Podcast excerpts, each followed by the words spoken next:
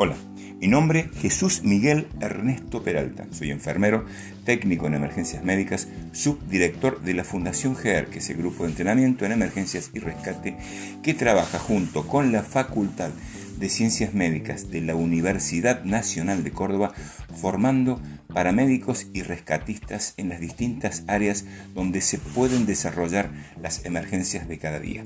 Hoy uno de los temas que vamos a tocar y que cobra vital importancia acercándose lo que es la temporada de verano es sobre la hidrocución.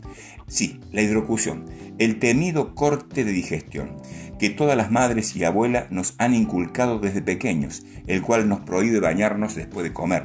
Es una forma vulgar de llamar a la hidrocución. Es una situación grave que puede llevar a la muerte. A pesar de la creencia popular, la digestión no está directamente involucrada en este síndrome, aunque puede llegar a favorecerlo.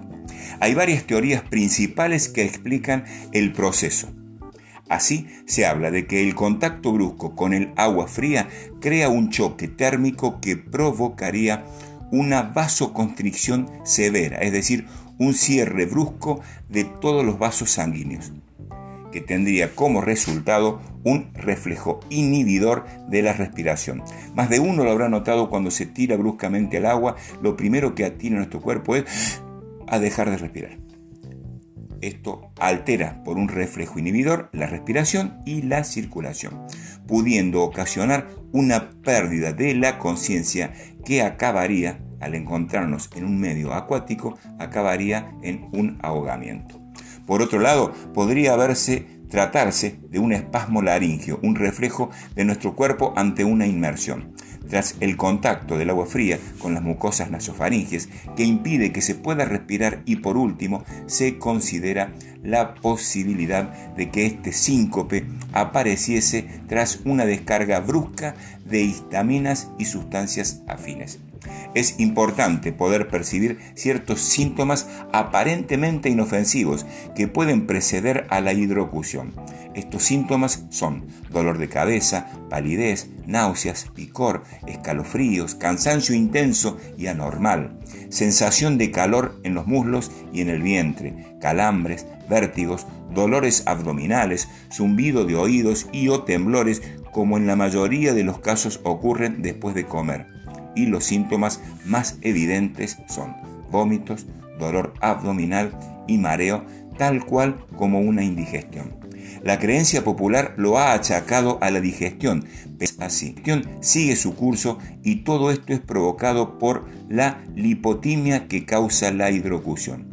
En otros casos, según la salud de la persona, la situación es más grave debido a que el contacto con el agua provoca una disminución de la frecuencia cardíaca, dando como resultado una parada cardiorrespiratoria que llevará a una muerte súbita en este caso no habrá ahogamiento, es decir, no entrará agua en los pulmones.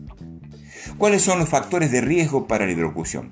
Tomar el sol durante mucho tiempo y o realizar ejercicios intensos, ya que esto aumentará mucho nuestra temperatura corporal, por lo que el choque térmico será aún mayor.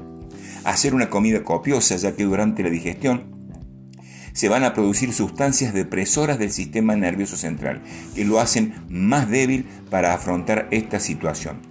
No es porque se acumule más sangre en el estómago y haya menos en el cerebro. La indigestión de alcohol, ya que produce aumento de la temperatura corporal y también es depresor del sistema nervioso central tomar psicofármacos ya que producen una disminución del estado de alerta, somnolencia, disminución de los reflejos y o relajación muscular. Sufrir un traumatismo previo a la entrada al agua, por ejemplo al tirarse desde gran altura y no caer en una buena posición, ya que el funcionamiento del corazón o del cerebro se pueden ver alterado. Los individuos de edad avanzada y con tendencia a una tensión baja, ya que su corazón no va a aguantar. ¿Cómo evitar la hidrocución? Evitando todos los factores de riesgo y haciendo siempre una entrada progresiva en el agua, sobre todo en las que estén más frías, para que nuestro cuerpo vaya disminuyendo su temperatura, acercándose a la del agua en la que nos vamos a bañar. Esto lo podemos conseguir permaneciendo un rato con los pies dentro del agua, mientras vamos mojando a la vez diferentes partes de nuestro cuerpo, como la nuca, la muñeca, la barriga, o como muchas veces lo hacemos antes de ingresar al agua en la ducha, que se encuentra al lado de las piletas.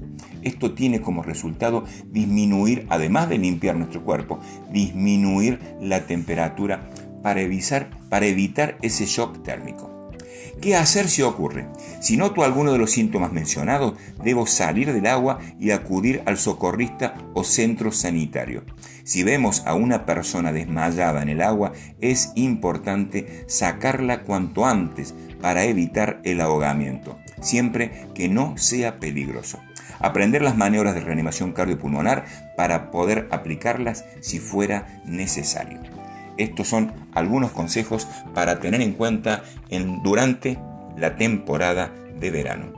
Gracias por seguir mis podcasts y los, los, eh, los, les pido por favor que compartan, así nos ayudan a hacer nuestro ambiente un poco más seguro.